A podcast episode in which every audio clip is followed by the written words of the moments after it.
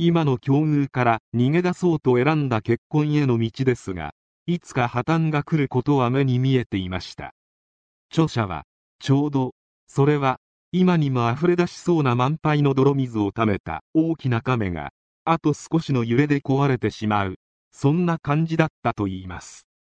私の結婚後半67ページから78ページでは、結婚生活の破綻への道筋と、著者の思いが綴られていきます。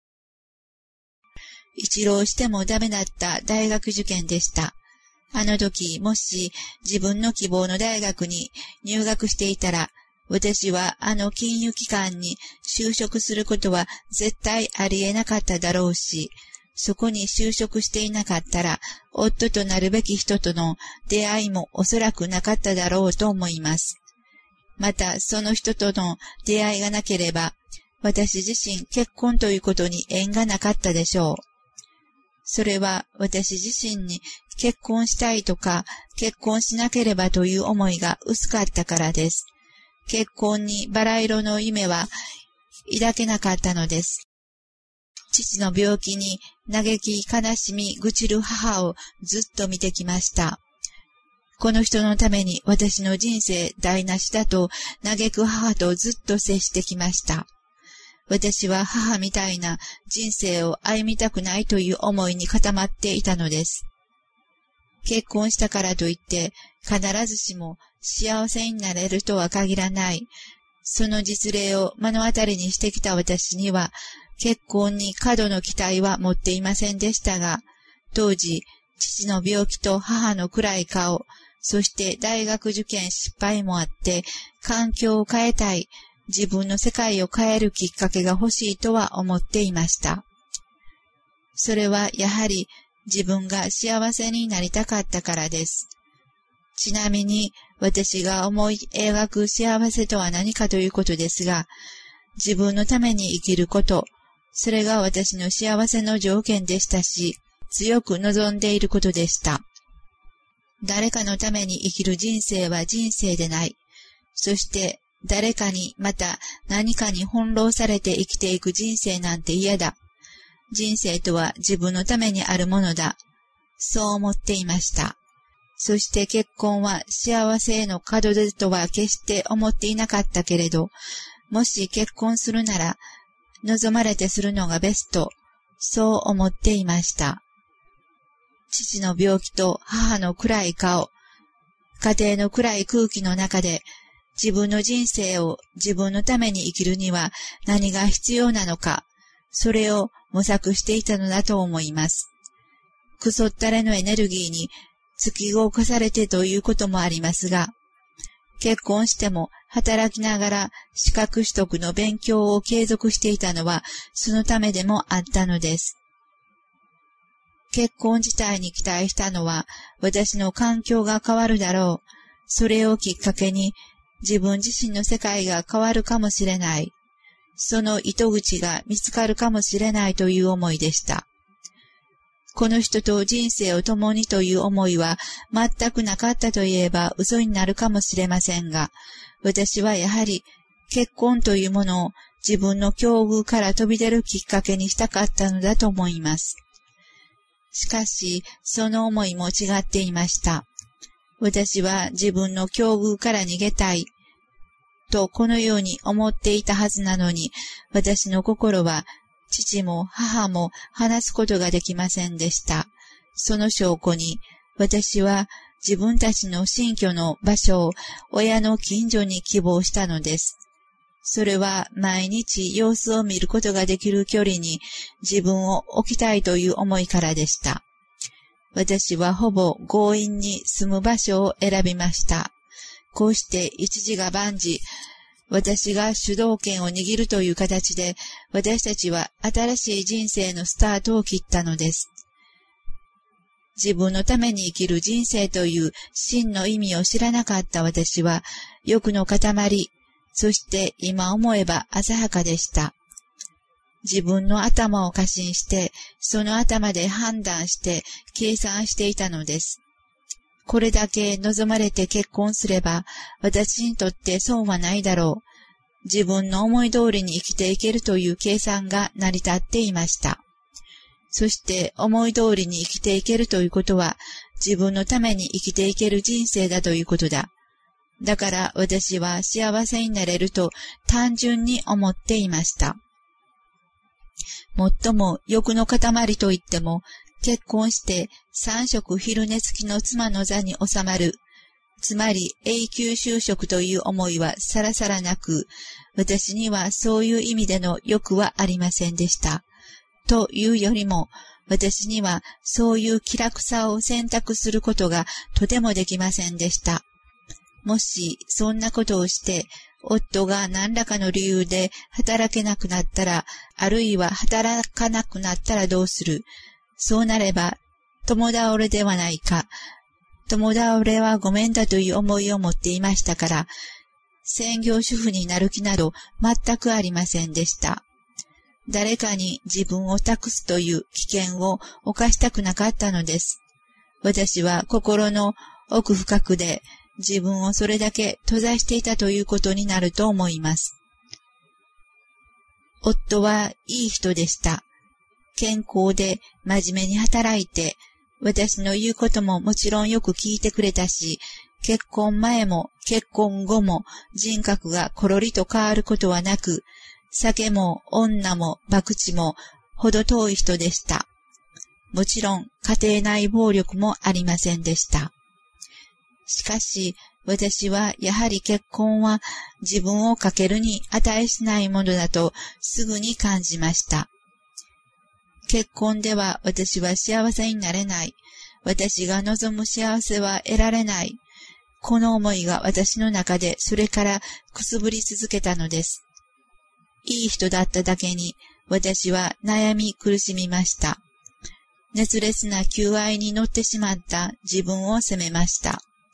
結婚して人並みに子供を産んで育ててというところに自分の思いがどうしても乗り切れないことを、やはり実際結婚してみて感じていったのです。何かが違うんです。何か自分の中でしっくりいかないんです。しかし、その何かが私にはわかりませんでした。わからなかったけれど、結婚ではなかったということだけは分かっていましたから、当面私のエネルギーは資格取得の勉学に励むことに集中し費やされていきました。結婚をして子供を産んで一つの家庭を築いて、そこに女の幸せと喜びを見出す。世間の相場は今も昔もあらかたそのようです。私の思いはそのことと相入れないものでした。子供を産んで育てることだけが女の幸せ、少なくとも私の幸せだとはどうしても思えなかったのです。自分の夫となる人と生涯を共にする。つまり、この人に私の人生をかける情熱は私の中でついえていました。最初はそういう人との巡り合いでなかったのではないかとも思いましたが、いえいえ、そうではありませんでした。私の選択に間違いはなかったのですが、しかしそれはずっと後になって分かったことでした。当時は漠然とした思いの中で、それではなぜ結婚したのかと悔やむ日々であり、私の中で苦しみが募りました。表面上は普通でした。特に私を苦しめる夫でもなかったし、何もなかったけれど、私は自分自身との葛藤がありました。心はいつもうずいていました。ましてや、結婚すれば相手は一人ではありません。姑、姑、小獣と、煩わしい人間関係が持ち上がってきます。できることならあまり関わりたくない人たちだったというのが正直な感想でした。学歴で馬鹿にされた。私は低く見られた。それが私の中で尾を引いていました。馬鹿にされたくない。この思いから私は自分を繕い続けました。いい子ぶりっ子をその人たちの前で演じなければなりませんでした。しかしそれも好かれるから、近所に住んでいても、私が顔を出すのはせいぜい盆と正月くらいで、その分、夫はせっせと顔出しをしていました。私は私で自分の親の方に足を向けるということでした。育ってきた境遇も違うし、家庭環境も違う中で、結婚したから、親戚になったからといって、そうそう馴染めるものではありませんでした。それでも私がお母さん、お母さんと低姿勢で接していけば、その関係もまた違ったものになっていたかもしれませんが、プライドが高かった私に、そんなことができるはずがありませんでした。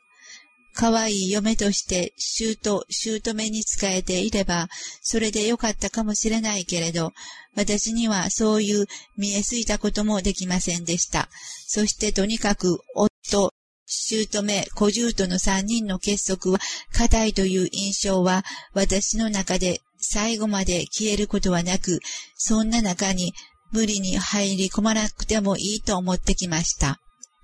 それで私自身何も困ることも、また不便を感じることもなかったし、適当に付き合っていけばそれでいいではないかという程度のお付き合いでしかありませんでした。世間的には私は長男の嫁でしたが、そんな長男の嫁らしいことはほとんど何もしてこなかったと思います。おそらく嫁としては失格だったでしょう。私は自分をそう評価しています。自分を負けてでもという思いに至らなかったのは、私自身、経済的に独立していたことにあるかもしれません。いえ、このことは自分を高くそびえ立たせるのにあまりあることでした。夫の言うことにはなかなか従わない。そのくせ自分の主張を通す。本当に何事においても傍若無人だったと思います。それでも石を炊事、洗濯、掃除等々、それらをこなしていきました。もっともそれは、することの喜びを感じてとは言い難く、しなければならない義務感からやってきました。わがまま、気まま、自分勝手の私は、嫁としてもそうですが、妻としても失格でした。それは自分自身が一番よくわかっています。いい妻、いい嫁、それを演じることは私にはできませんでした。それは私には心と裏腹なことをやっていかなければならない理由がどこにもなかったからだと思います。結婚後も働き続け、そして税理士資格取得のために夜は専門学校に通う。言ってみれば、自分のために時間を割いていく私のどこに妻として嫁としての顔があったのでしょうかどこにもありませんでした。私はただ自分のためだけにエネルギーを注いできたと振り返っています。共同生活人の夫と私は、一頃流行ったダブルインカムノーキーズということで、経済的にゆとりはありました。旅行、買い物、飲食、飲酒、まさに肉の楽しみをやり続けてきました。子育てという共通の話題がない私たちには、自分たちの肉の楽しみを追い求めていくことしかありませんでした。肉の楽しみを追求していくことで、互いの中にある鬱憤をごまかしていったのだと思います。特に飲酒は、私自身結婚前後から生活習慣になっていました。夫も姑も私もお酒は強かったし、食事にはお酒はつきものでした。お酒で大きな失敗こそありませんでしたが、自分自身の心をアルコールでごまかしていたことは事実でした。私の中の意識、かっこ私、かっこ閉じるは自分のために生きる人生をと生きる道を探し求めていましたが、肉は肉の中に流されていく状態でした。しかし、中がうずいていましたから、こんな肉、肉の生活はいつかは破綻が来ることは目に見えていました。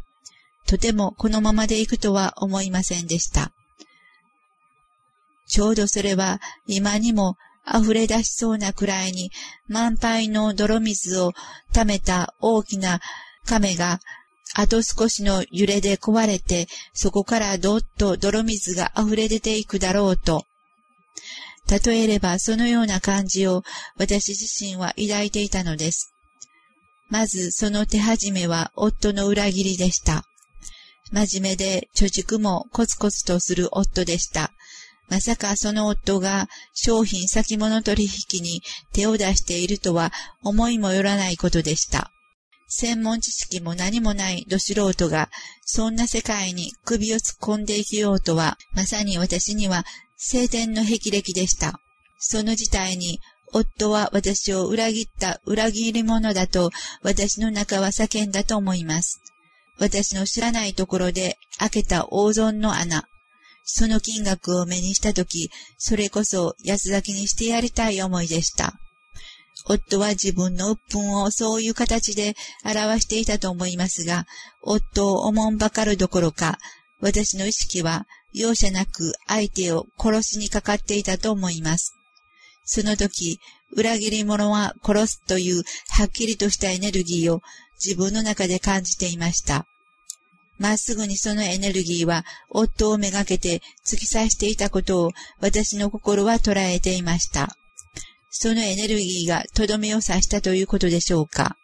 大損の決済から数ヶ月経って、夫の病気が発覚しました。なぜ結婚したのかという疑問は、自分の中で自分が回答を出しましたが、結婚生活10年間は、そのことで自分を責め続けました。楽しいことも、肉を喜ばせることも多々ありましたが、心の底はもやもやしていたのです。そういう点からすれば、肉が楽しくても、肉の快楽を得ても、私は決して幸せではなかったということになると思います。うずきを感じながら、ごまかし続けてきた自分があったからです。当然感じていた喜びとか幸せはみんな表面的なものでしかありませんでした。